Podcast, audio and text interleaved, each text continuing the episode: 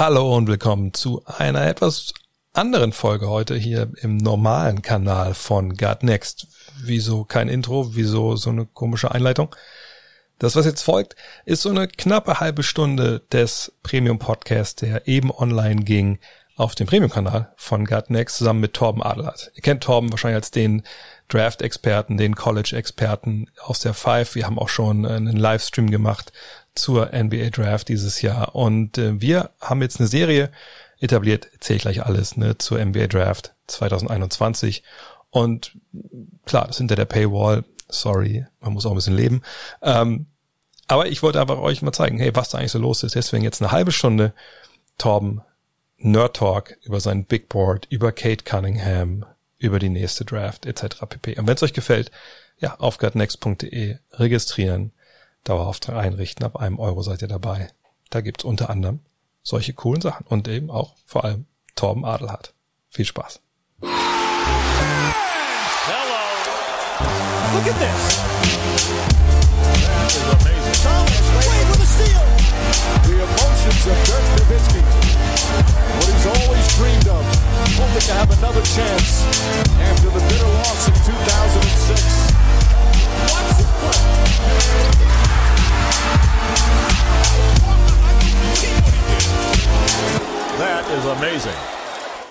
Hallo und willkommen zu Gutnext, dem deutschen Basketball-Podcast im Internet. Mein Name ist André Vogt. Und mein Name ist Tom Adelhardt. Und wir begrüßen euch gemeinsam heute zu einer neuen Serie. Wahrscheinlich eine, so eine Miniseries, würde ich sagen. Wir werden ja nicht äh, 20 Teile rausknallen von, aber schon ein paar. Und zwar Thema soll sein jedes Mal die NBA Draft 2021. Und jetzt werden vielleicht die einen oder anderen sagen, Moment mal, also das ist ja noch ein bisschen hin.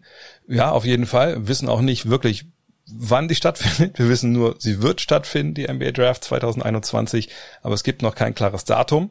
Nur, das heißt ja nicht, dass wir nicht drüber reden können. Vor allem Torben, ihr kennt Torben vielleicht äh, von Twitter, ähm, da ist er sehr aktiv in, in Sachen NBA Draft, äh, Prospects, Big Boards, kommen wir nachher alles dazu, zu den ganzen Fachbegriffen.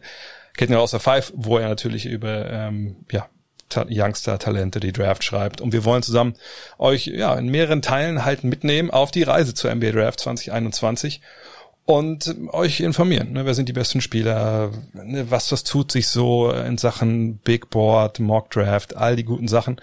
Und heute in Teil 1, das können wir schon vorwegnehmen, äh, wenn wir jetzt nicht den ganzen Jahrgang durchleuchten können, das wird auch zeitlich gar nicht funktionieren, wir werden sicherlich auf die Top-Spieler ein bisschen einschießen, ein bisschen auf den Prozess, den äh, Torben so durchläuft, Jahr für Jahr, wenn er seine, seine Arbeit beginnt.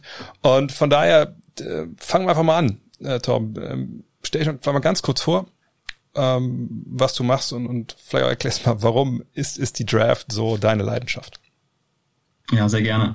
Also ich bin jetzt seit knapp, ähm, dürfen jetzt neun Jahre sein, bin ich im deutschen Basketballjournalismus unterwegs, angefangen damals bei Crossover Online, ähm, dann später basketball.de, habe da immer auch zusammen mit dem Kollegen Björn Lehmkühler die NCAA ähm, beleuchtet, analysiert und halt ja Porträts und, und Mockdrafts und so weiter geschrieben und bin jetzt, glaube ich, seit knapp drei Jahren bei der Five. Und wie du schon gesagt hast, kümmere mich da größtenteils eben um die ähm, die Nachwuchstalente, schau mir an, wie sich die Jungs im College schlagen und äh, genau, jedes Jahr aufs Neue versuche ich dann mit meinem Big Board ein bisschen so das Talentlevel der Spieler abzubilden, wo ich sie einordnen würde. Äh, wir sagen es ja auch schon immer wieder an verschiedenen Stellen, diese ganze Draft-Analyse und der Draft-Journalismus ist halt eine komplett inexact Science, wie der Amerikaner sagt. Also ähm, es, man kann da nie hundertprozentig richtig liegen, aber es ist halt ein spannender Prozess, A, um Basketball selber besser zu verstehen und halt auch, weil es wie gesagt Spaß macht, die Jungs zu beobachten, ihre Talente zu analysieren, ihre Skills zu analysieren und das eben dann auch versuchen einzuordnen für die Draft und die NBA-Karriere. Ähm, dann lass uns vielleicht bevor du vielleicht ein bisschen deinen Prozess beschreibst, wie du überhaupt zu, dein, zu deinen Einschätzungen kommst, den Unterschied erklären zwischen Big Board und, und Mock Draft. Mock Draft ist wahrscheinlich das, was äh, den allermeisten geläufig ist. Ne? Irgendwer setzt sich hin, äh, sei es der Journalisten, sei es Blogger und äh, guckt halt, okay, wie ist die Reihenfolge der Draft? Höchstwahrscheinlich. Das machen ja auch viele vor der Lottery. Und dann wird so ein bisschen geguckt, okay, das Team zieht wahrscheinlich den, das zieht den, das zieht den. Dein Big Board hat ja einen anderen Ansatz, ein anderes Ziel. Welches? Genau, also mit einem Big Board versucht man sich vom Teamkontext zu lösen und versucht sich auch von dem zu lösen, was ähm, NBA-Mannschaften am Draftabend vielleicht oder halt General Manager machen werden. Man versucht eben nicht dann die äh, Draft zu prognostizieren, sondern man versucht eben die Talente selber für sich einzuordnen. Man versucht zu ähm, prognostizieren, wie sie sich Zeit ihrer Karriere entwickeln. Sprich, wenn man halt ein Ranking erstellt oder ein Big Board, dann versucht man halt schon immer ein bisschen eben zu prognostizieren, welche Rolle die äh, Jungs Zeit ihrer Karriere einnehmen werden. Ja, auch da, wie gesagt, es ist halt keine exakte Wissenschaft, wo man das wirklich anhand von Metriken und so weiter voraussagen kann. Ähm, da gehört halt, äh, glaube ich, ein bisschen Gefühl einfach auch dazu, was man im Laufe der Jahre entwickelt. Und äh, der Unterschied zwischen Big Boards und Mock Draft ist dann auch eben der, der dass die amerikanischen Kollegen oftmals, ähm, gerade die, die für größere Outlets schreiben, beides erstellen. Einmal ein Big Board, wie sie selber halt die Jungs sehen und einmal Mock Draft eben aufgrund dessen, was sie so aus ihren ähm, Kreisen hören, von Scouts, von Managern. Ähm, zwei Journalisten, mit denen ich auch ähm, Kontakt stand in den letzten Jahren, äh, Jonathan Wasserman von Bleacher Report und Ricky O'Donnell von SB Nation. Und ähm, wenn man sich mit denen unterhält, merkt man auch selber, wie spannend das eigentlich ist, wenn man eben versucht, so A, den Prozess abzubilden und einfach so das einzuholen, was halt die NBA-Teams so aktuell glauben, was die Talente können, wie sie sie sehen und eben dann halt seine eigene Meinung auch zu bilden. Deshalb hat äh, Johnson Wasserman damals auch zu mir gesagt zum Beispiel, dass Mockdrafts fast schon lächerlich sind, weil man kann einfach nie in die Köpfe reinschauen von, von außen. Ähm, man weiß nie genau, ob da vielleicht auch einfach ein bisschen ähm, Kalkül hintersteckt, wenn die NBA-Teams den Journalisten Informationen stecken, um halt ein bisschen so das, so der, die, die allgemeine Gemengenlage bei den Talenten für sich dann positiv zu beeinflussen, so dass eigentlich alle Journalisten irgendwo auch immer mit Big Boards von sich arbeiten, was aber eben dann halt auch abweichen kann von dem, was sie dann halt prognostizieren, wie die Draft dann wirklich verlaufen wird. Ja, und vor allem, da kann ich so ein bisschen aus dem Nähkästchen plaudern, das ist eine Sache, die man auch, also die mich damals echt auf einer Seite überraschend erstaunt hat, auf der anderen Seite auch irgendwie nicht, weil genau wie du gerade schon beschrieben hast, es ist natürlich auch ein Business, auch, auch die Draft ist ein Business. Und ähm, das schwappt wirklich dann aus der NBA selber raus, sagen wir, in, in diese Medienwelt. Und äh, es gibt ein relativ bekanntes Beispiel, also draftexpress.com, Jonathan Givney ähm, und Mike Schmitz, war der auch damals schon da, ich glaube ja, ne? Ähm, mhm. Die ja jetzt das Ganze für ESPN übernommen haben, ne? Chad Ford damals ein bisschen abgelöst. Ähm, die ganze Draft-Berichterstattung machen die.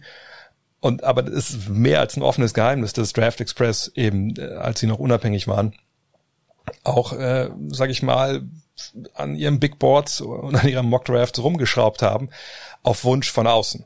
Ne? Also das wirklich dann auch äh, im Endeffekt, ähnlich glaube ich auch, wie es wahrscheinlich bei Adrian Wojnarowski läuft, ne? wenn er eine Info irgendwo äh, von jemandem bekommt, ne, dann revanchiert er sich vielleicht mit anderen Infos. Also dass auch da ist, das nicht alles nur ne, das kalte, sagen wir, wissenschaftliche Kalkül und Analysen waren, um diese Boards zu erstellen, sondern eben auch manchmal oder auch von Agenten, ne, vielleicht gerne mal gewollt, dass der eigene Spieler bisschen höher oder tiefer gerankt wird, weil das ist auch ein offenes Geheimnis. Nicht jedes der 30 NBA-Teams hat eine Bomben sichere äh, Scouting-Abteilung, die bei jedem Zweifel erhaben ist, sondern da gibt's eben auch Kandidaten, die sich beeinflussen lassen, was sie halt lesen im, im Netz. Das ist einfach wirklich so.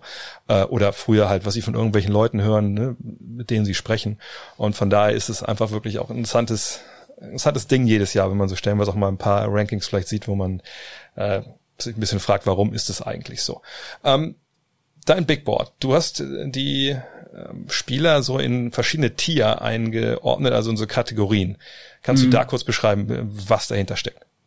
Ja, genau. Also mit den äh, Tiers beziehungsweise Kategorien versuche ich eben abzubilden, ähm, ja, welche zukünftige Rolle der Spieler einnehmen wird ich unter, also ich versuchte mich da immer ein bisschen drauf zu äh, berufen, was so die Wissenschaft in den letzten Jahren eigentlich auch die Studien ergeben haben. Also man kann immer sagen, dass ungefähr pro Draft ähm, ein Franchise-Player dabei ist. Man kann auch Pech haben in einem Jahrgang und da ist eben keiner bei. Ähm, und dann meistens sieht man so, dass bis zum Pick 10 sind dann wichtige, gute Starter dabei. Und dann ab Pick 10, das vergisst man oftmals, wird es dann schon echt ähm, ja, Booster. Also man muss nicht zwangsläufig glauben, nur wenn man den 40. oder 50. Pick hat, dass da auch ein Rotationsspieler bei rumkommt. Deshalb versuche ich das auch immer ein bisschen mit einfließen zu lassen, dass ich eben dann bei den Kategorien etwas ähm, ja, vorsichtiger bin und nicht direkt fünf Spieler in die Franchise-Player-Kategorie einordnen zu wollen, sondern ich gucke, dass ich da wirklich dann nur die absoluten Superstar-Talente nehme. In diesem Jahr Kate Cunningham, ähm, damals war es auf jeden Fall Luka Doncic, Anthony Davis 2012, da war ich zwar selber noch nicht aktiv, aber das sind so die klassischen Spieler, wo man schon auf dem College oder dann halt auch in Europa gesehen hat, dass das absolute Superstar-Talente sind. Und ähm, genau dieses Tier, dann einmal so Franchise-Player All-NBA, so würde ich halt sagen, die, die höchste Kategorie. Danach kommt dann so, ja, ich, ich nenne es immer All-Star-Kategorie, also Spieler, die nicht zwangsläufig der, die 1A-Option bei einer Mannschaft sein können, kann auch 1B sein, aber auf All-Star-Niveau sich eben bewegen. Vielleicht so Spieler wie Chris Middleton zurzeit. Hm. Ähm, solche Jungs halt eben und danach komme ich dann halt, Tier 3 wären bei mir die Starterminuten, das können dann auch zweite, dritte Option der Mannschaft sein, das können auch elitäre Rollenspieler sein, halt Jungs, die in, einem, die in einer guten, ambitionierten NBA-Mannschaft auch plus 30 Minuten sehen. So, und danach wird's dann halt schon sehr schwammig. So, ich habe dann jetzt in diesem Jahr bislang zwei weitere Tiers. Also Tier 4 habe ich Top of Rotation genannt. Also ich habe jetzt im Englischen mhm. ähm, gearbeitet bei meinem Board, muss ich dazu sagen, einfach weil es so der, ja, der übliche Sprachjargon ist in dem, in dem Draft-Journalismusbereich. Mhm. Ähm, und genau, Top of Rotation und Tier 5 habe ich dann Mid to End of Rotation genannt. Das sind dann eben die Spieler, die ähm, ja, die dann meistens über ein, zwei wichtige Skills verfügen, die ihnen Minuten bescheren, können auch so Allzweckwaffen sein und je nach Teamkontext dann eben zwischen, weiß nicht, 10 und 30 Minuten sehen. Aber da versuche ich halt noch aktuell immer ein bisschen so die Abstufung hinzubekommen zwischen den Spielern, die wirklich äh, safe in der NBA landen werden und den Spielern, die vielleicht auch einfach darauf angewiesen sind, dass sie in der richtigen Rolle landen, bei dem Team, was wirklich einen Plan für sie hat. Und ja, genau, also im Grunde genommen gibt's in den seltensten Fällen mehr als 25 Spieler in einem Jahrgang, die in der NBA wirklich lange Karrieren haben. Also meistens sind es so um die 20 so in den letzten Jahren, 10, 20 Jahre, wenn man sich das anschaut. Und ähm, von daher, wenn ich jetzt in meinem Board eben zurzeit 30 Spieler habe, die ich wirklich gerankt habe, so dann ist das alles noch echt mit Vorsicht zu genießen und eigentlich müsste man da noch aussieben. Und ich habe auch noch nicht so wirklich die europäischen Spieler gescoutet. Also das ist alles noch ein sehr fließender Prozess bei mir. Und dazu kommt dann noch, ich kann das kurz ja mal vorlesen, du hast halt nochmal aufgeschlüsselt, du hast die offensive Rolle des jeweiligen äh, Talents skizziert, wo du sie siehst in der NBA, die defensive Rolle. Ähm, du siehst, also, du nennst dann so Gründe, warum man ne, denken sollte, okay, der, der schafft, der ist vielleicht mhm. ein Pick wert und du hast äh, da wo es bei einem hast du dann nichts geschrieben, aber bei, bei vielen äh, gibt's dann halt auch äh, noch die Kategorie Gründe, warum man vielleicht dann äh, nicht unbedingt alle Aktien von dem jeweiligen Spieler kaufen sollte. Und was ich interessant finde, ist bei diesem, bei diesem Tiersystem von dir, das ist ja was, wo man auch mal ganz klar machen muss, wenn man jetzt sagt, Kate Cunningham äh, ist, ist, ist im Tier 1, also Franchise Player All NBA, Kate Cunningham ist das jetzt nicht. Also das ist ja eine, eine Projektion in die Zukunft. Ne? Kein mhm. Rookie, der reinkommt, ist in der Regel es, es wird Chamberlain gewesen, sonst wäre äh, ist direkt All NBA oder MVP oder sonst was, sondern das ist ja, wie gesagt, ein Blick in die Zukunft. Und ich finde, das ist immer wichtig, ist immer dazu zu sagen und wie gefühlt zu sagen, ist glaube ich jedes Jahr, wenn es um die Draft geht.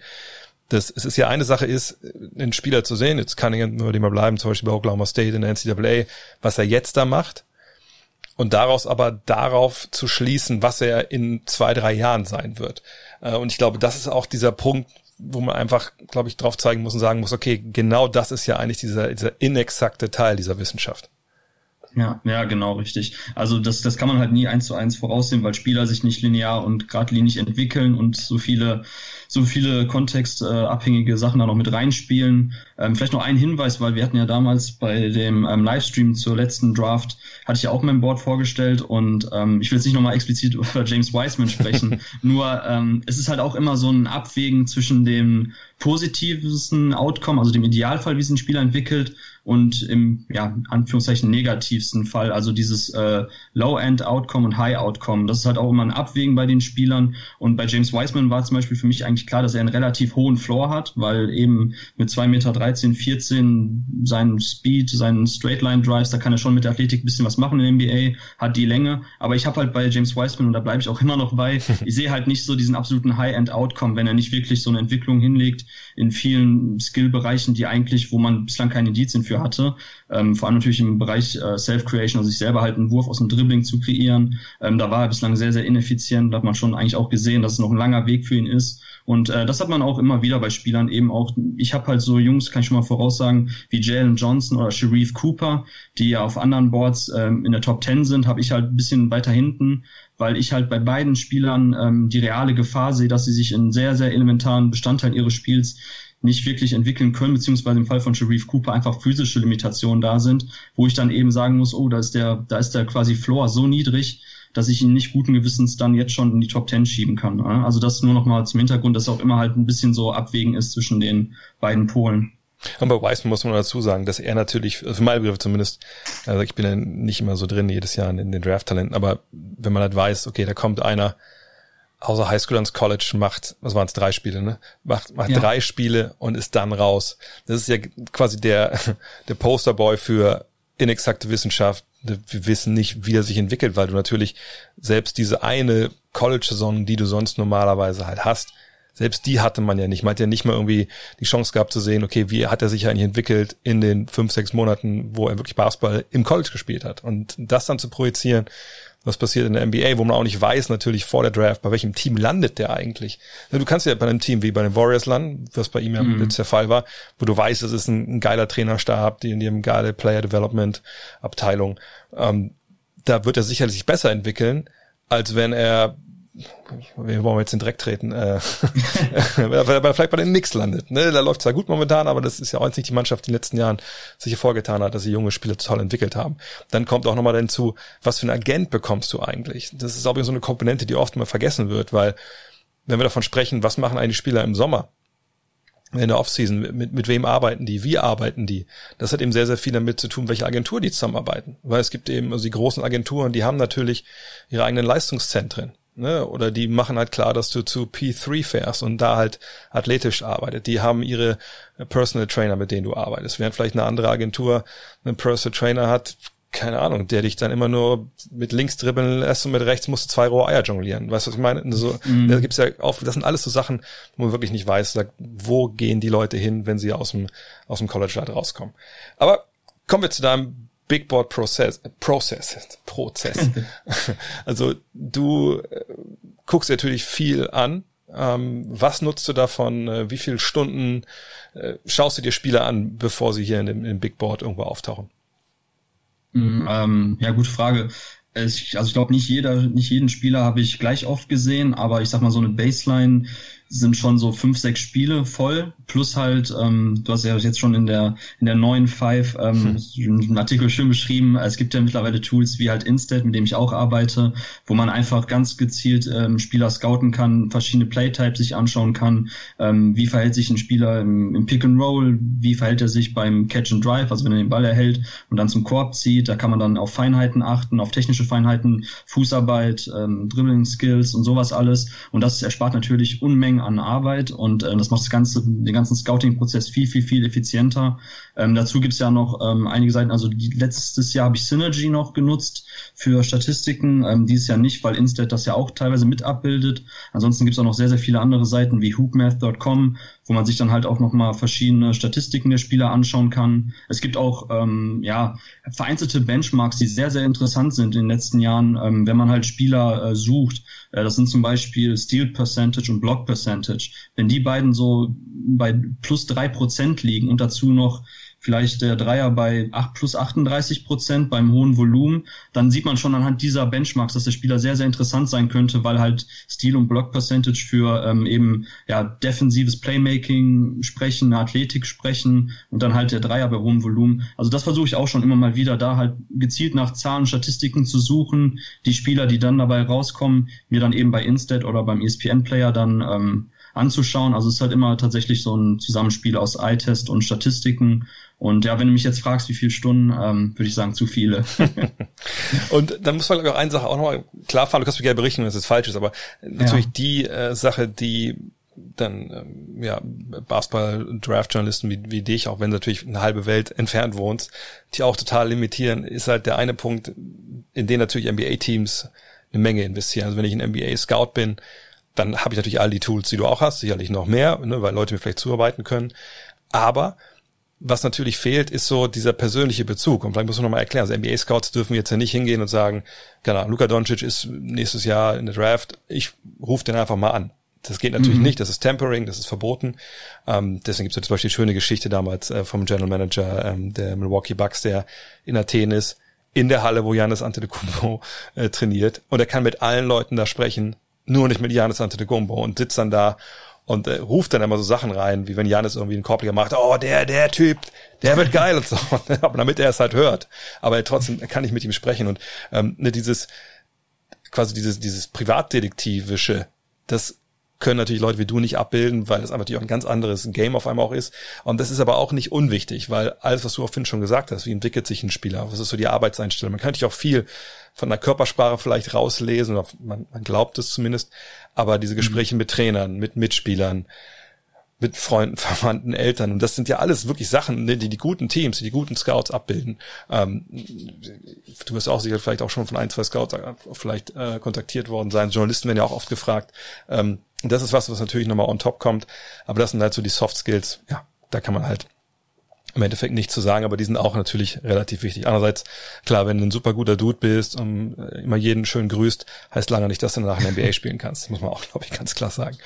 Ja, darf ich da zwei Sachen ergänzen? Ja, klar, natürlich. Das eine, ähm, weil was interessant ist, ich habe ja jetzt ähm, für die nächste Five-Ausgabe mit äh, verschiedenen deutschen College-Spielern gesprochen, auch länger mit Oscar geskypt und ähm, das fand ich auch ganz interessant, wenn man eben dann mit den Jungs spricht und auch dann über ihre NBA-Perspektiven, über ihre Skills redet, ähm, dann kriegt man einerseits natürlich noch eine andere Perspektive darauf, weil man erstmal die Jungs dann auch versteht, wie sie selbst, also wie sie ihr Spiel quasi reflektieren, wo sie selber ihre Stärken und Schwächen sehen, den Charakter natürlich auch noch einschätzen und halt auch dann eben so diesen blinden Punkt, den du angesprochen hast, oder blinden Fleck, ähm, das war bei Oscar krass, weil ich mit ihm halt auch über äh, Zaire Williams, den äh, mhm. Teamkollegen, gesprochen habe, der auch so Top 5, Top 10 gehandelt wird. Und er mir auch nochmal gesagt hat, weil man sieht halt sonst eigentlich nur die Spiele von Williams und sieht dann irgendwie so auch, ja, puh, hat Probleme an Korb zu kommen, im Playmaking, im Pick and Roll sieht er zwar ganz gut aus, aber trotzdem, ja, der Wurf fällt nicht so wirklich.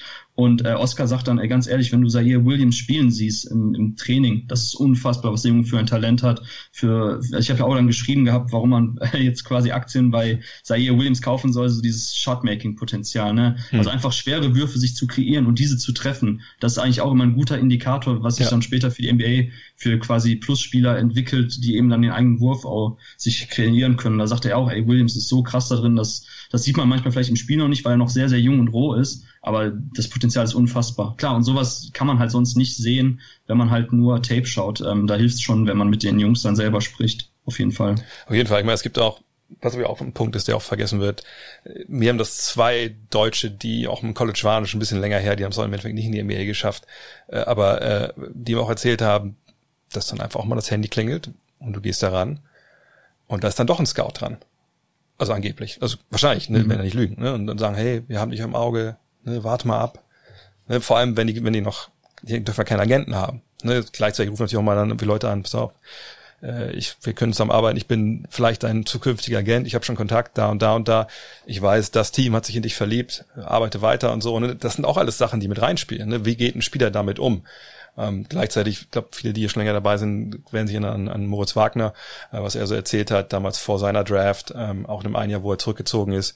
Ne, du kriegst ja von der Liga auch Infos. Und es gibt ja da wirklich so eine, von der NBA eine, eine, eine Scouting-Abteilung, die dann auch Spielern genau um halt dieses Tampering äh, so ein bisschen aus dem rauszunehmen, um halt auch eine Anlaufstelle zu sein, wo die Spieler wissen und die Trainer auch wissen, hey, äh, die schenken uns reinen Wein ein, wo sagen wir bei Oscar Silver zu bleiben, wo dann der, der mhm. Coach von Stanford sagen kann, hier, ähm, Scouting Department von der NBA, wie, wie seht ihr denn Oscar? Ähm, macht das Sinn? Ich meine, ist, ist, ist Oscar jetzt Senior oder Junior? Ich weiß gar nicht. Nee, Senior. Senior, ne, genau. Äh, bei, von, bei ihm ist jetzt egal, also er wird rauskommen, dann ist er dabei oder nicht.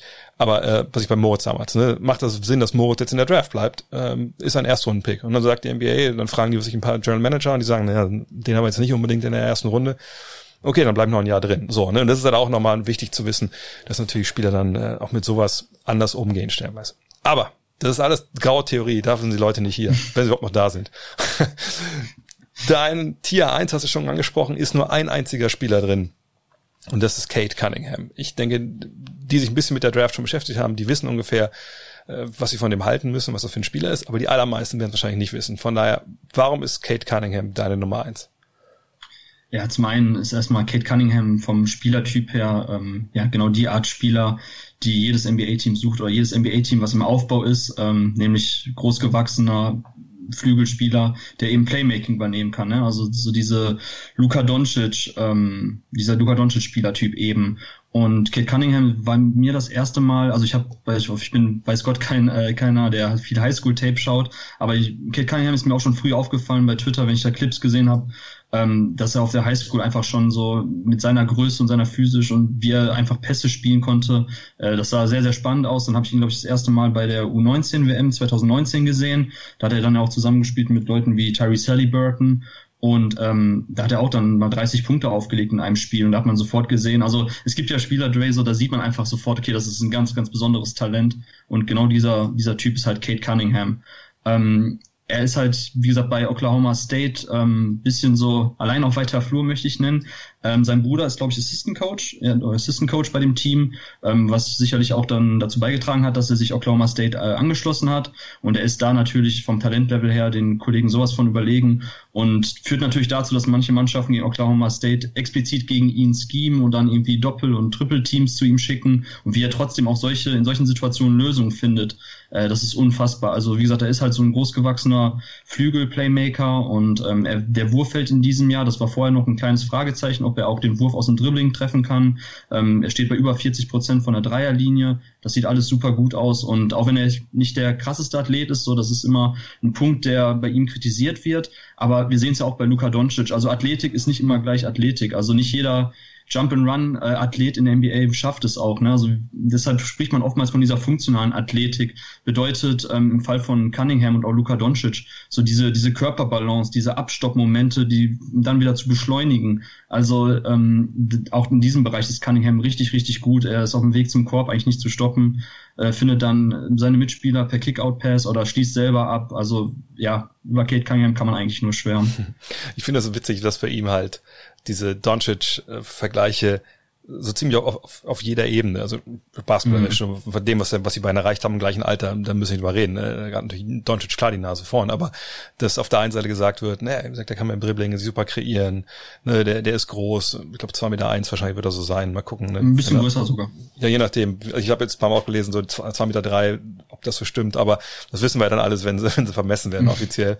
Das ist ja im College mal ein bisschen anders. Manchmal sind ja die die Messlatten da ein bisschen anders. Äh, aber ähm, das auf der einen Seite all die positiven Sachen halt mit Doncic verglichen werden, gleichzeitig gesagt wird, ja, ja, aber die Athletik, wo ich mir denke, na, also beides könnt ihr nicht haben. Ihr könnt nicht sagen, der kann all die Sachen basketballerisch, die Doncic kann.